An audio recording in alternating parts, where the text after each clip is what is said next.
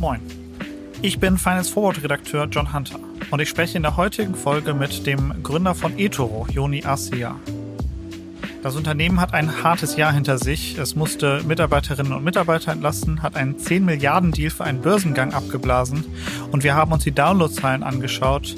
Die sahen gar nicht so gut aus. Darüber und auch über die Folgen des FTX-Crashes haben wir mit ihm im Podcast gesprochen.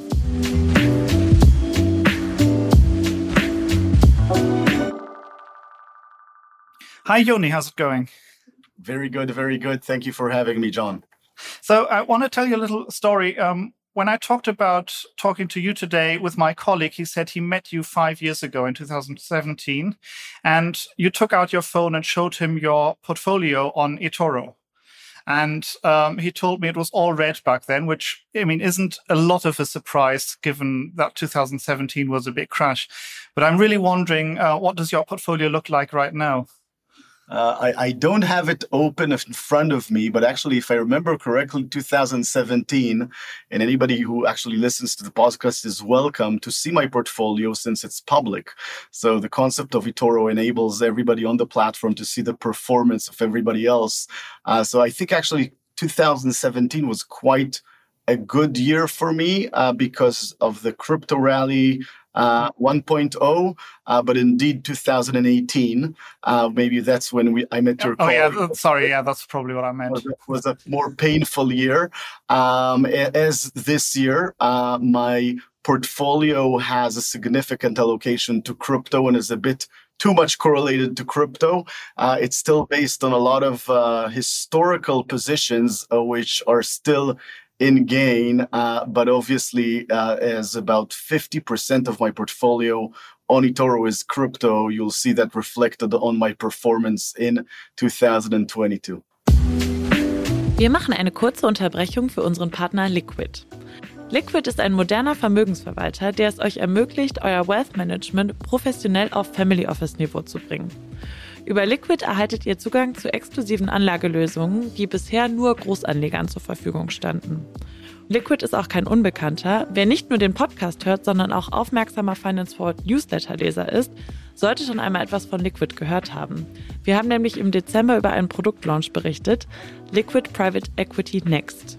Hier bekommen Anleger schon ab 10.000 Euro die Möglichkeit, in Private Equity zu investieren und das mit Sparplan. Gerade nach den Herausforderungen, die das Jahr 2023 in Zusammenhang mit Geldanlage mit sich gebracht hat, sehnen sich viele Anleger nach Guidance und nach einem professionellen und vor allem unabhängigen Partner. Und hier schafft Liquid die Möglichkeit, in Venture Capital und in Private Equity zu investieren und öffnet diese Anlageklasse. Schaut jetzt am besten einmal auf liquid.de slash ffwd vorbei. Zu Beginn des Jahres reduziert Liquid das Mindestanlagevolumen für Liquid Wealth Management von 100.000 auf 50.000 Euro. Einfach online einen Anlagevorschlag erstellen oder ein kostenloses Gespräch vereinbaren. Liquid schreibt man übrigens L-I-Q-I-D.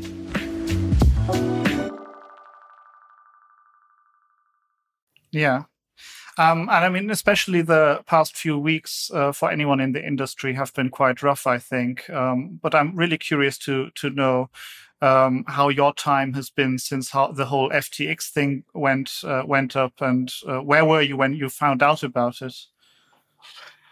So, uh, f- first of all, we as a firm don't have any exposure to FTX uh, and Alameda. I think the, these events show the importance of regulated entities and working with regulated entities in the industry.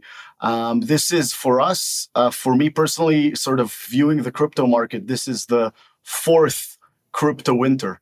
Uh, so uh, the second one was uh, as we launched Bitcoin trading on eToro. This was late 2013. This was just before Mount Gox collapsed and Bitcoin went from $1,200 to $150, and everybody said uh, Bitcoin is dead. I, I think this is somewhat similar and reminds us of those cycles in crypto, uh, and that sometimes centralized companies become leveraged or the industry becomes leveraged and some of the bull market is related to that over leverage with which then deflates as uh, the company gets less leverage, when the, the industry gets less leveraged. We've seen similar thing in uh, what I call crypto winter 1.0, which was the, the longer one. Uh, in 2017, 18, we've seen a huge rally in crypto, leading also to an amazing growth in eToro during 2017. But then in 2018, obviously, we've seen Bitcoin go from $20,000 all the way back to $3,000. A lot of people losing faith in the future of Bitcoin, crypto assets, or blockchain. And then obviously we've seen we've seen now the crypto rally of 2021 ending in the crash and entrance of the crypto winter now uh, with a lot of containing a lot of companies which business model was based on crypto lending, which is a business we are not in, uh, uh, that basically again provided leverage or were too leveraged compared to basically the volatility of the industry. I think from a, a long term perspective, I think this is very similar to previous winters. We're going to see a bit of a slowdown.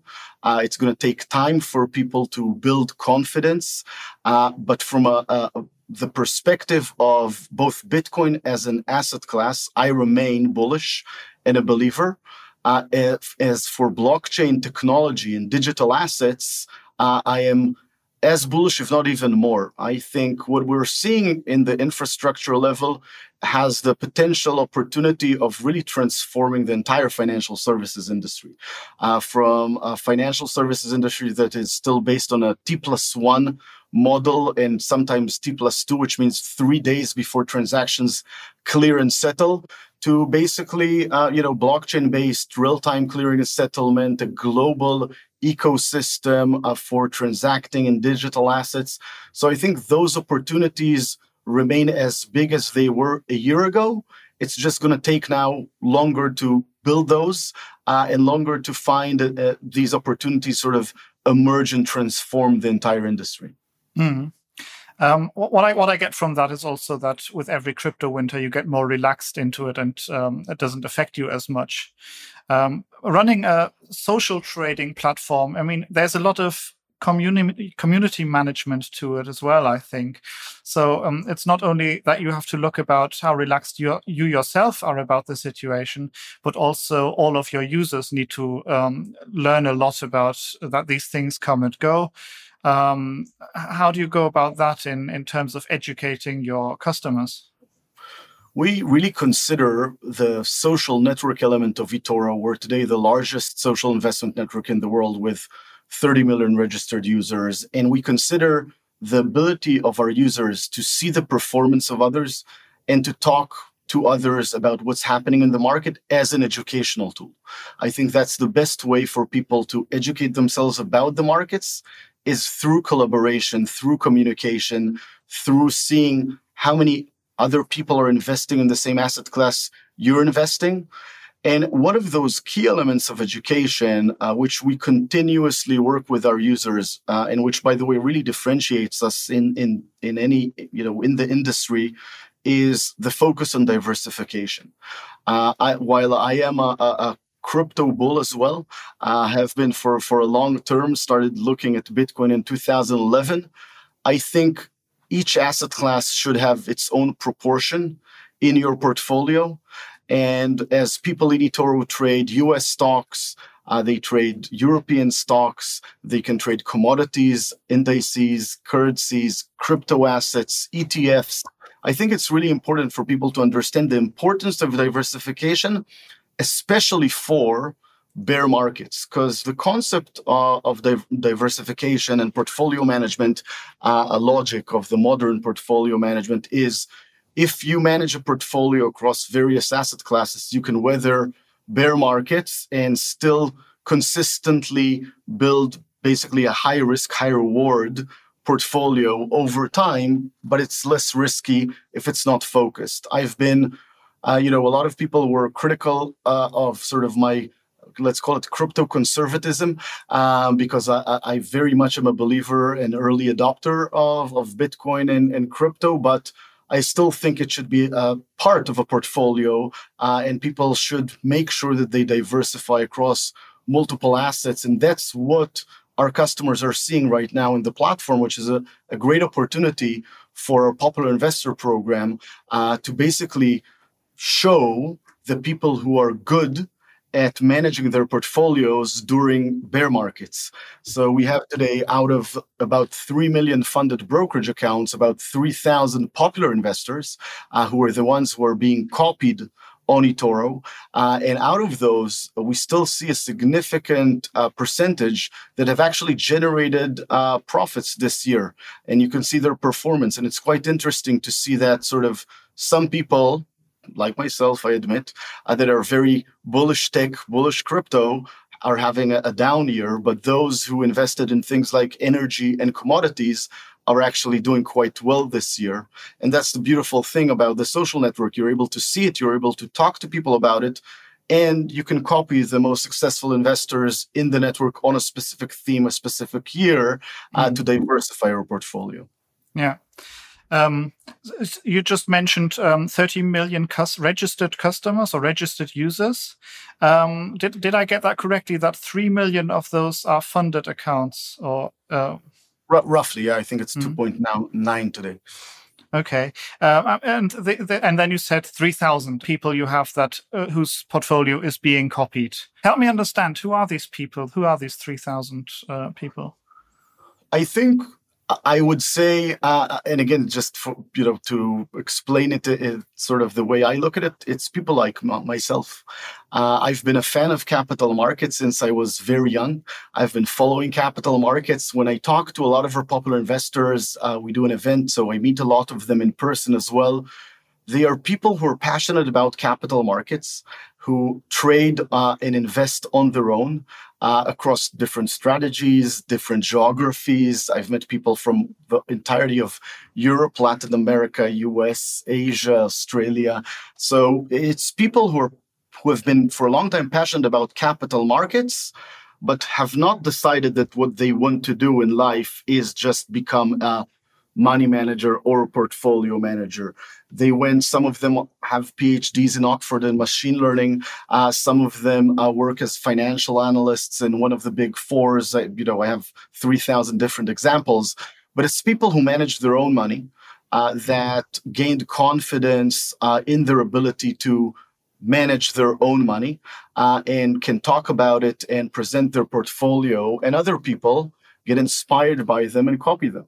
Um, but th- this is really, it's really, I think, about the fact that capital markets, is sort of a bit quote Warren Buffett, it's really about the fact that retail investors, investors in general, can be, in my view, as good as professionals, but they do need to understand how to invest. They need to do their own research. They need to devote time into it. Um, but I think that time is, is very well spent. Uh, I've been doing it for years. Um, and, and those are the people who basically get up the ranks of the popular investor program. Mm. So if I'm a user of eToro and I want to um, trade on the platform, there are two possible ways I can do it. One is um, I can either uh, put my portfolio together myself. That means I have to make decisions on what kind of stocks, ETFs, cryptocurrencies I want to um, put in, um, and so on. And the other version is um, I choose one of the people whose portfolio I can copy. Either way, I have to make a decision. Um, and what I'm trying to understand is it seems like you're saying the decision to find the right person to follow uh, and to copy their uh, portfolio would be an easier fit for some people than it is to put your portfolio together yourself. Um, and, and, what I'm trying to understand is what about that decision uh, is uh, um, works better for some people than others? Either sure. So I think it's really, again, returning to sort of, in my view, the most important rule in investing diversification right? So you might be very good at investing in a specific sector, but no single investor can manage across all sectors, uh, all geographies, all the time, right? So when you think about diversifying your portfolio, it is much simpler to do that with copy trading because you're able to find people who are based in Germany, in the UK, in Australia. You can copy them whether they're investing in tech stocks or industrial or green energy or traditional energy. And you can look at their portfolio over time to understand the risk reward and the actual asset allocation. So I think it's really about the simplicity of diversifying your portfolio beyond necessarily your core expertise. Some people have that core expertise or interest, by the way. Someone is sometimes investing is not only about your expertise, but it is a part of invest in, we call it invest in what you love, right? I, I tell people if you are a user and a passionate user of Apple or Netflix uh, or Google, uh, you should consider, or Disney, you should consider also owning some stock over time. And again, if the stock goes down, you do dollar cost averaging, you can buy more over time if you're a long term believer in the business uh, and the business value in the company, because eventually investing in stocks is becoming an owner of a company. Uh, you buy a share of that company and you become part owner. So you could be proud in owning companies that you love their products. And that could still be a very you know important pillar of your investment strategy but it's not necessarily sufficient to truly diversify your portfolio across multiple assets and geographies mm. Let's let's talk a little bit about um, etoro as a company and the um, the growth possibilities that you guys have. I mean, one of them is, for example, I saw the Super Bowl ad earlier this year, which um, is bound to have brought in a, a couple of, or uh, quite a few new customers. But then when you tell me um, 3 million have funded accounts and you have three, 30 million registered users, there seems to be a lot of um, room for growth within that um, as well. How do you make sure that the registered users become um, active users, basically? So we work a lot with basically our product team and internal communication team to constantly provide education opportunities and connection opportunities within the platform itself. Uh, it is worthwhile saying the company uh, uh, was founded in 2007. 30 million registered users are all of the users that registered to the social network since 2007. About 18 million registered users of those are just from the last two and a half years. So we've definitely seen an explosion in growth in 2020, 2021, sort of really sort of adjusting to the rise of retail investors all around the world. I think there's definitely a huge opportunity for us both from internal marketing as well as eventually from expanding into again we're one of the very few uh, digital investment platforms and fintech companies that operate globally that are regulated in the US, in Europe, in the UK, in Australia, uh, setting up now Singapore and Abu Dhabi.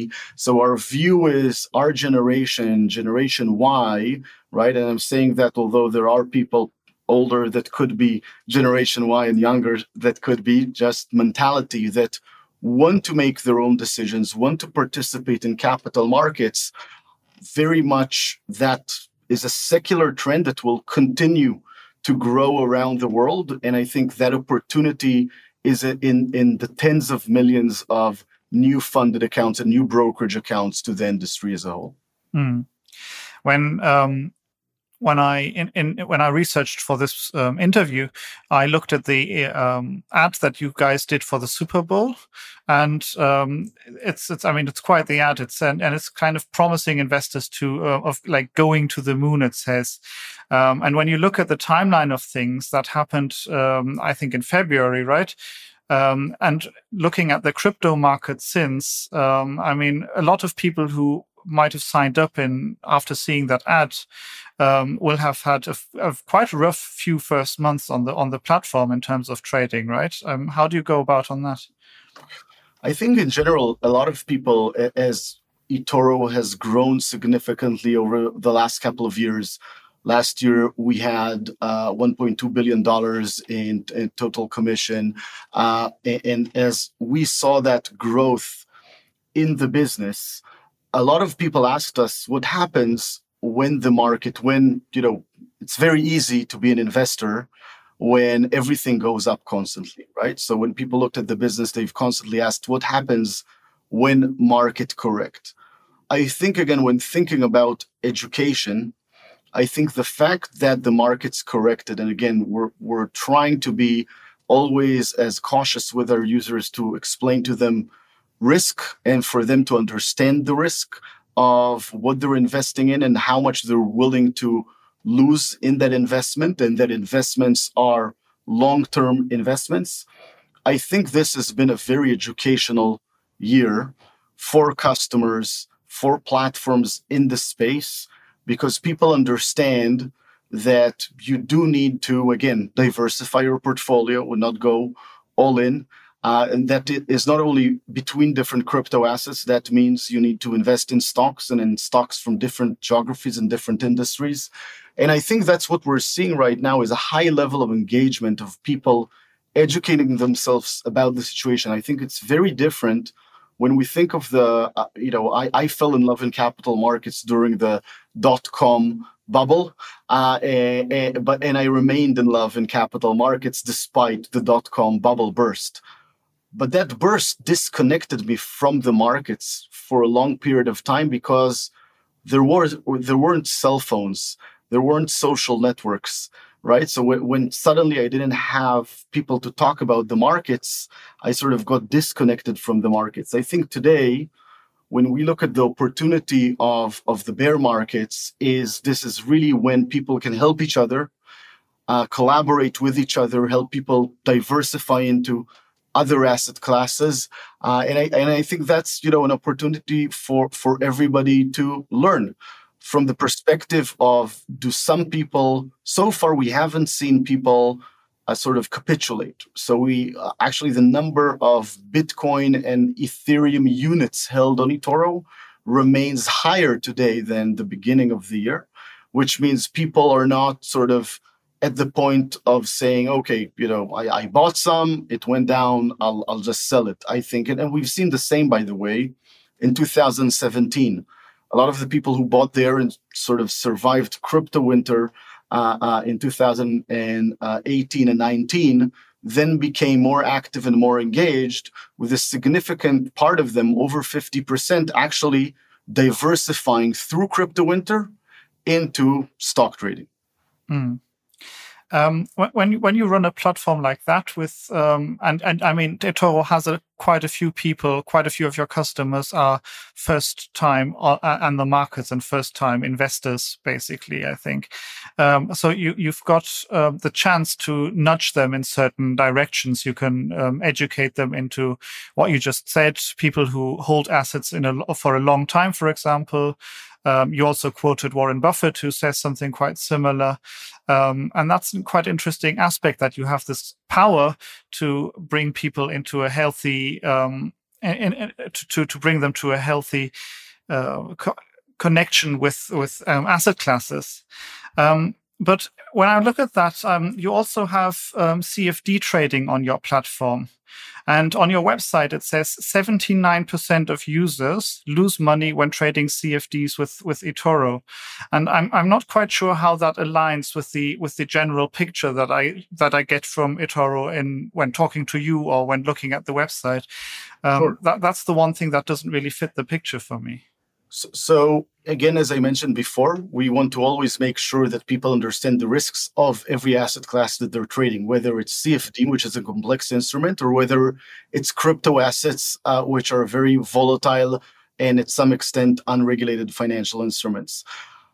Within the platform itself, over 95% of customer assets are non leveraged customer assets sitting in uh, non-leveraged equities, so just buying stocks, just buying equities, uh, or holding cash, as some of our clients obviously hold cash today and uh, can receive interest rates. So 95% of assets, if you think of assets, are sitting in non-complex instruments. Up to five, usually, by the way, it's much lower. It's still like two to three percent, are used for leverage trading. Uh, leverage trading, by definition, is more complex, has high risks, in a lot of cases, in my view, by the way, this is the way I trade. Usually, the the leverage trading component of my portfolio is actually hedging, right? So I'm long the market. I'm talking about my portfolio. I'm long the market. I, I continue to invest in, in tech stocks because I believe it's an opportunity from my point of view, as some of them are down 70, 80%. Um, but in order to hedge my portfolio, I'm actually short Nasdaq, short S&P right now. Uh, again, it's in my public portfolio, so nothing new here. Um, to protect some of those components if the markets go down. As you think of uh, you know complex instruments, and that's true also, we just launched in the US uh, eToro options, which enable people to trade US listed options on the US uh, platform. When you think of more complex instruments, it means you need to be more sophisticated in understanding risks. And usually, if you're using those for hedging, you're expecting your core portfolio to generate profits and your hedges as hedges to potentially lose money if you were wrong. And that's a lot of time the cases when you think of a combination of both uh, non leverage trading in your portfolio as well as more complex hedging uh, instruments. Mm. Are you? Uh, do you have CFDs in your portfolio? Yeah, well, uh, index trading uh, on eToro, like uh, shorting S&P and the Nasdaq on my portfolio, uh, are instruments based on CFDs, as well as, if I remember correctly, I think I, I have some long gold in my portfolio.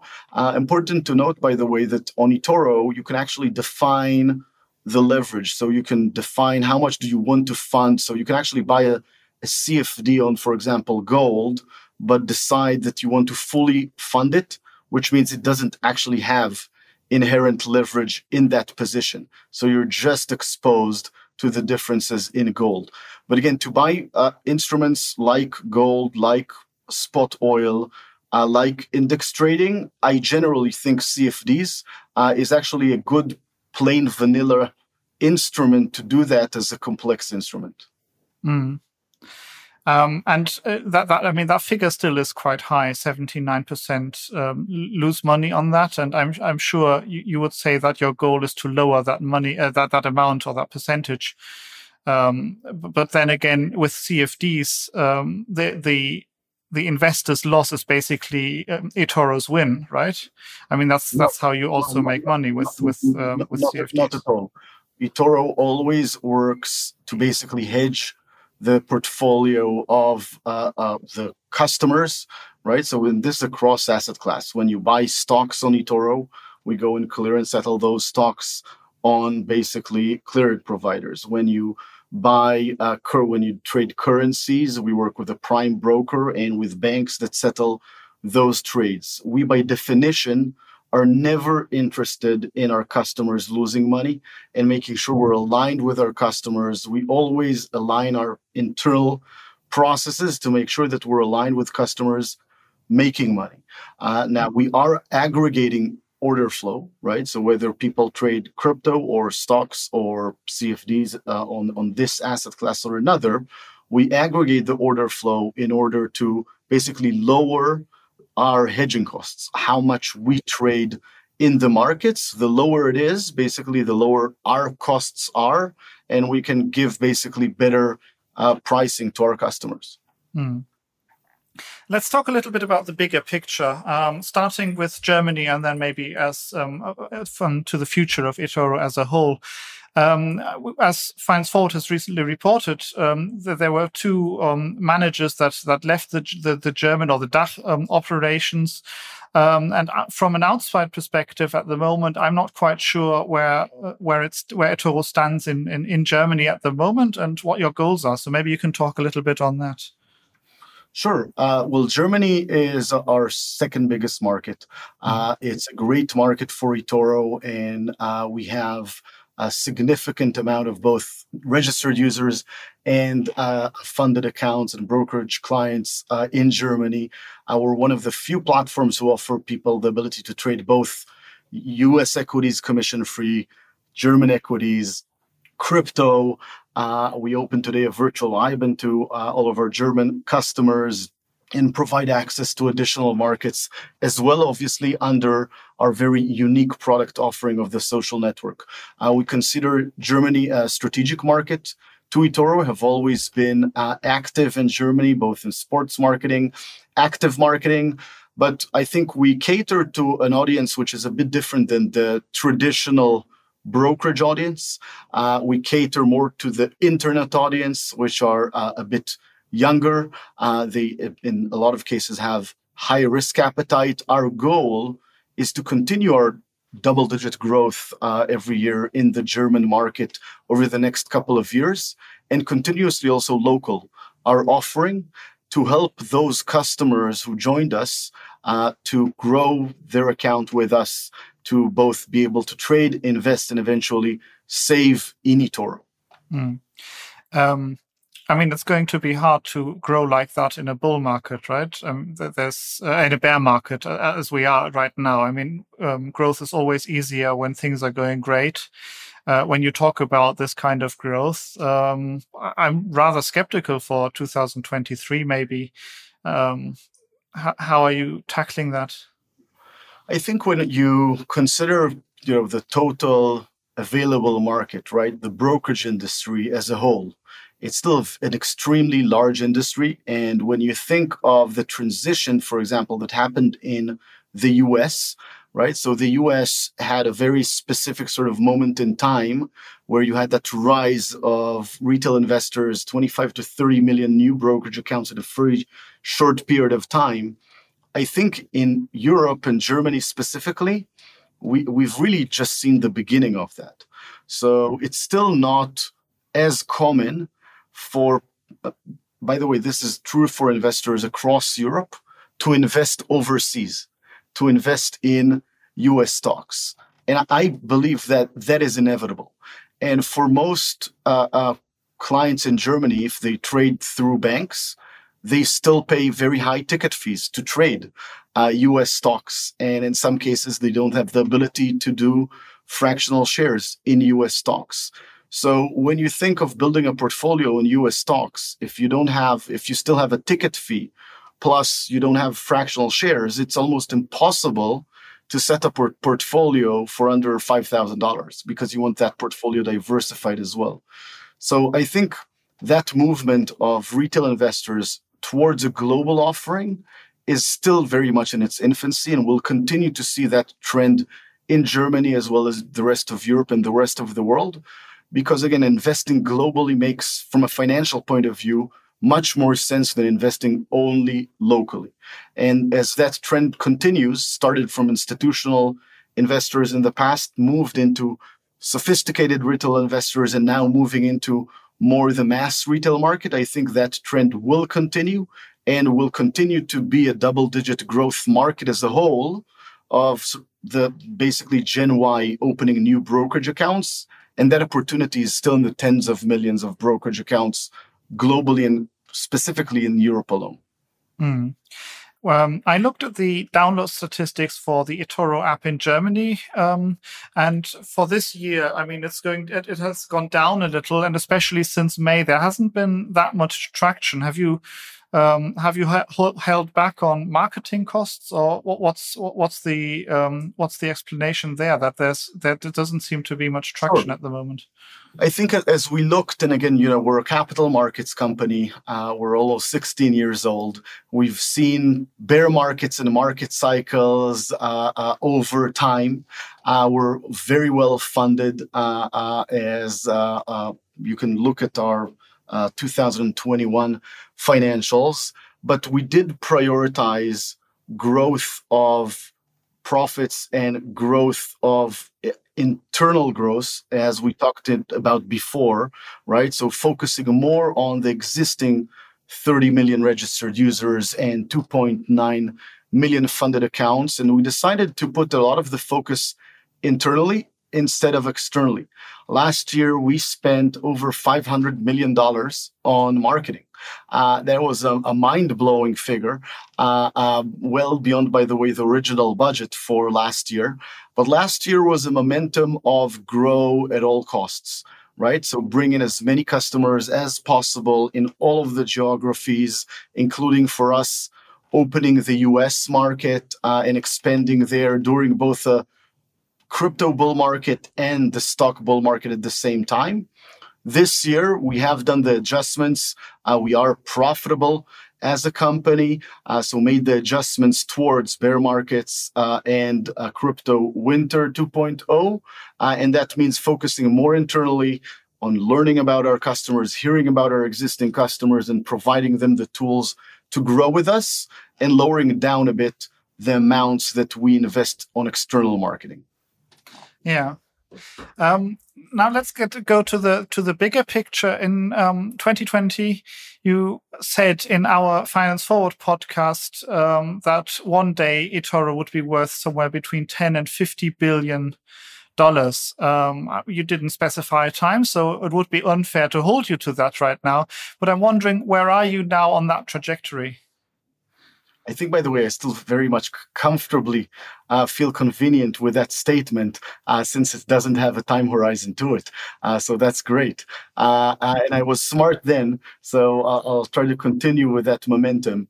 I think, you know, when we looked at, uh, you know, the last fundraising was at about $5 billion. Then we did the SPAC process, which eventually didn't complete a $10 billion valuation. So to some extent, we've already reached that valuation. We do recognize that capital markets have changed, VC landscape have changed. But if you look long term at the ecosystem, if you look at Charles Schwab, right, they're a $150 billion market cap company uh, that really at its heart is a discount brokerage, uh, obviously turned full financial services. If you look at company like Interactive Brokers, market cap of $35 billion, and we actually have today more customers uh, than Interactive Brokers. Of course, Interactive Brokers have more sophisticated uh, customers with bigger accounts. So I think all in all, my view is still very much the same. The opportunity of our industry of building a, a, digital investment platform for Gen Y, who is going to be the wealthiest generation uh, uh, on the planet, and build a platform that enables them to communicate and collaborate globally because we are a like minded generation all around the world. I very much do believe that that opportunity is in the same range of the 10 to 50 billion dollar valuation. It is our responsibility eventually to execute accordingly over 2023 and 2025 and 2030 to reach there. Hmm. I mean, as you mentioned, there have been a few um, hiccups that come quite naturally. Um, what can you tell me about um, having to put this back on hold? How did I that come about? We, you know, we looked at uh, the SPAC process really at the peak of the market. We had an amazing process in which I've learned a lot personally uh, as CEO. Uh, when we did the the raise, we raised, you know, we raised six hundred and fifty million dollar pipe to, uh, and that was, I think, about one and a half billion dollar oversubscribed. So about, I think it was 60 to 80 meetings during five days of Zooms, one after another, telling the eToro story and seeing that interest. Uh, I think at, as the, the SPAC took longer than we expected, at some point we looked at where capital markets are and there's no doubt that from where we started the process to where we had to make that hard but very much right decision to terminate the SPAC process, markets have changed significantly and the expectations of investors in the markets changed significantly to the point where we said we are in a better position staying well financed, profitable, and private versus being public in the current public environment. What happened in capital markets, and of course, everybody in fintech understands uh, uh, this is you know the the increase in inflation led to the rise of interest rates the rise of interest rates make investors feel uh, that they need to focus on short-term profitability versus long-term profitability right so if you do dcf models and interest rate rate is zero, you can say, okay, I'm looking at the 2025 profits of a company and I'm investing for that multiple of 2025. When interest rates suddenly are 4% or 5%, or the cost of capital even increases, then investors are looking at companies and they're saying, we want to see the profits now and how those profits grow. And I think the entire capital markets shifted from focusing companies on growth, growth, growth without looking at the bottom line to now very much focus on the bottom line. I think for us, we're we're very good at doing that process of growth of the bottom line as a private company. And I think for us, it was definitely the correct path to remain private. We still do in the future believe that eToro uh, will become a public company and will explore uh, the right path to become public at the right timing to eventually increase the stakeholder value, whether it's eTorians, whether it's our existing uh, investors, and obviously uh, what also provides value for our customers. Yeah. Can you narrow the timeline down a little bit? I mean, how many years are we roughly talking about? Is it uh, going to be less than a decade? Is it going to be three years?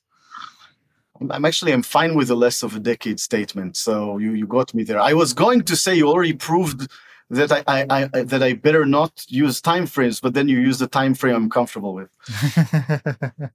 of course. Um, now there's another question I have to ask, um, a why question, as you had to um, let go, I think, roughly hundred people this summer. Uh, from a business perspective, what was the uh, reason behind that? I think, uh, again, first of all, we shifted from a bull market where we've seen an influx of customers a lot of customers in every single region, uh, spending uh, $500 million in marketing last year, scaling and amplifying that interest in the eToro platform. So we shifted from focusing on scaling on an external growth into internal growth. And as you focus on internal growth, uh, there's always ways to basically make the business more efficient and more productive. Uh, I think all in all, as we look at sort of the, the next year at 2023, my view is that companies should focus, and that includes myself as a CEO. Uh, we have a significant uh, balance sheet. Uh, we've made more than $400 million profit over the last five years. We focused very much on, ex- on external growth in 2020 and 2021 and spending significant amounts of external money.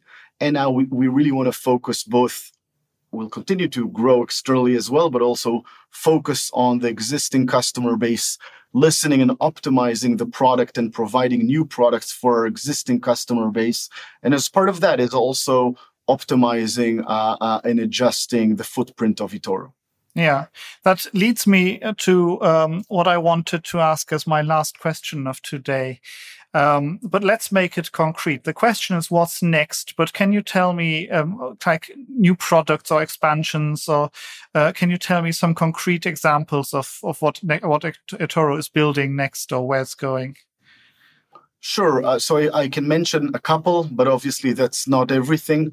Uh, but uh, uh we obviously launched the eToro Money product today across Europe, which enables you to have a virtual IBAN account with us uh, with a Euro account and plan to uh, expand from the UK also the debit card, virtual, etc. So to enable you to spend from your eToro account. Uh, so that's one pillar and also enable you to have a multi-currency account. So both a dollar account, which makes your trading in US stocks very efficient, as well as your account to make your euro trading more efficient. So that's one focus, expanding the universe and localizing eToro in various regions, including Germany. We recently, as I mentioned, we bought a company called Gatsby and launched the platform eToro Options right now in the US, we are exploring how to expand that uh, uh, into more regions, uh, uh including Germany uh, in 2023.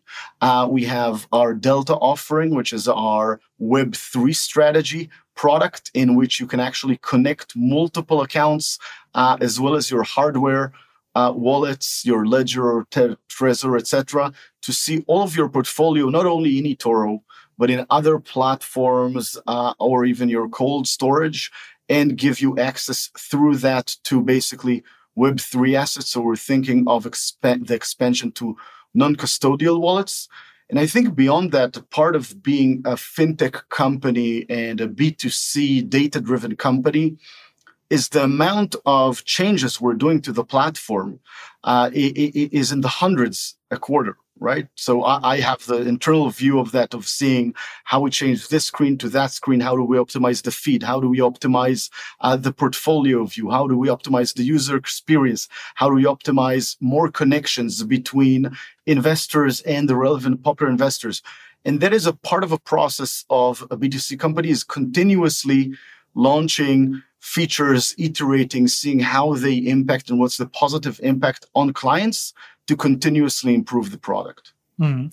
Given what you just said, let me ask, add one more question. Um, do you see eToro as one of the European contenders in what's often being talked about as um, for super apps at the moment. I mean, you're um, doing a lot. You already have a very broad, um, a broad portfolio of, of different assets that you have on offer, but there seems to be a little bit more. Is that some, something you're somewhere you're going? It's it's definitely a part of our long term view. Uh, we do believe that we can provide additional financial services, whether it's the virtual IBAN or the debit card or potentially uh, credit against your portfolio uh, with this very clear statement that at heart, we are an investment platform, right? So we believe the focus and center uh, of, of our company is enabling people to trade and invest in a simple and transparent way, and that the path towards adding additional services is to improve the user experience and the, the experience of clients with us to make it easier for them to do more things in eToro, both by the way, organically, so building things ourselves, but also very happy uh, about uh, looking at partnerships with additional financial services. All right. Well, thank you for your time today, Yoni.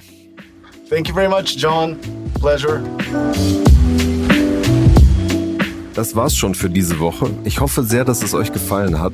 Bei Feedback meldet euch gerne unter der Mailadresse kaspar.schlenk.financefwd.com oder schreibt mir in den sozialen Netzwerken. Und wir freuen uns natürlich über positive Bewertungen in den Podcast-Playern. Bis nächste Woche.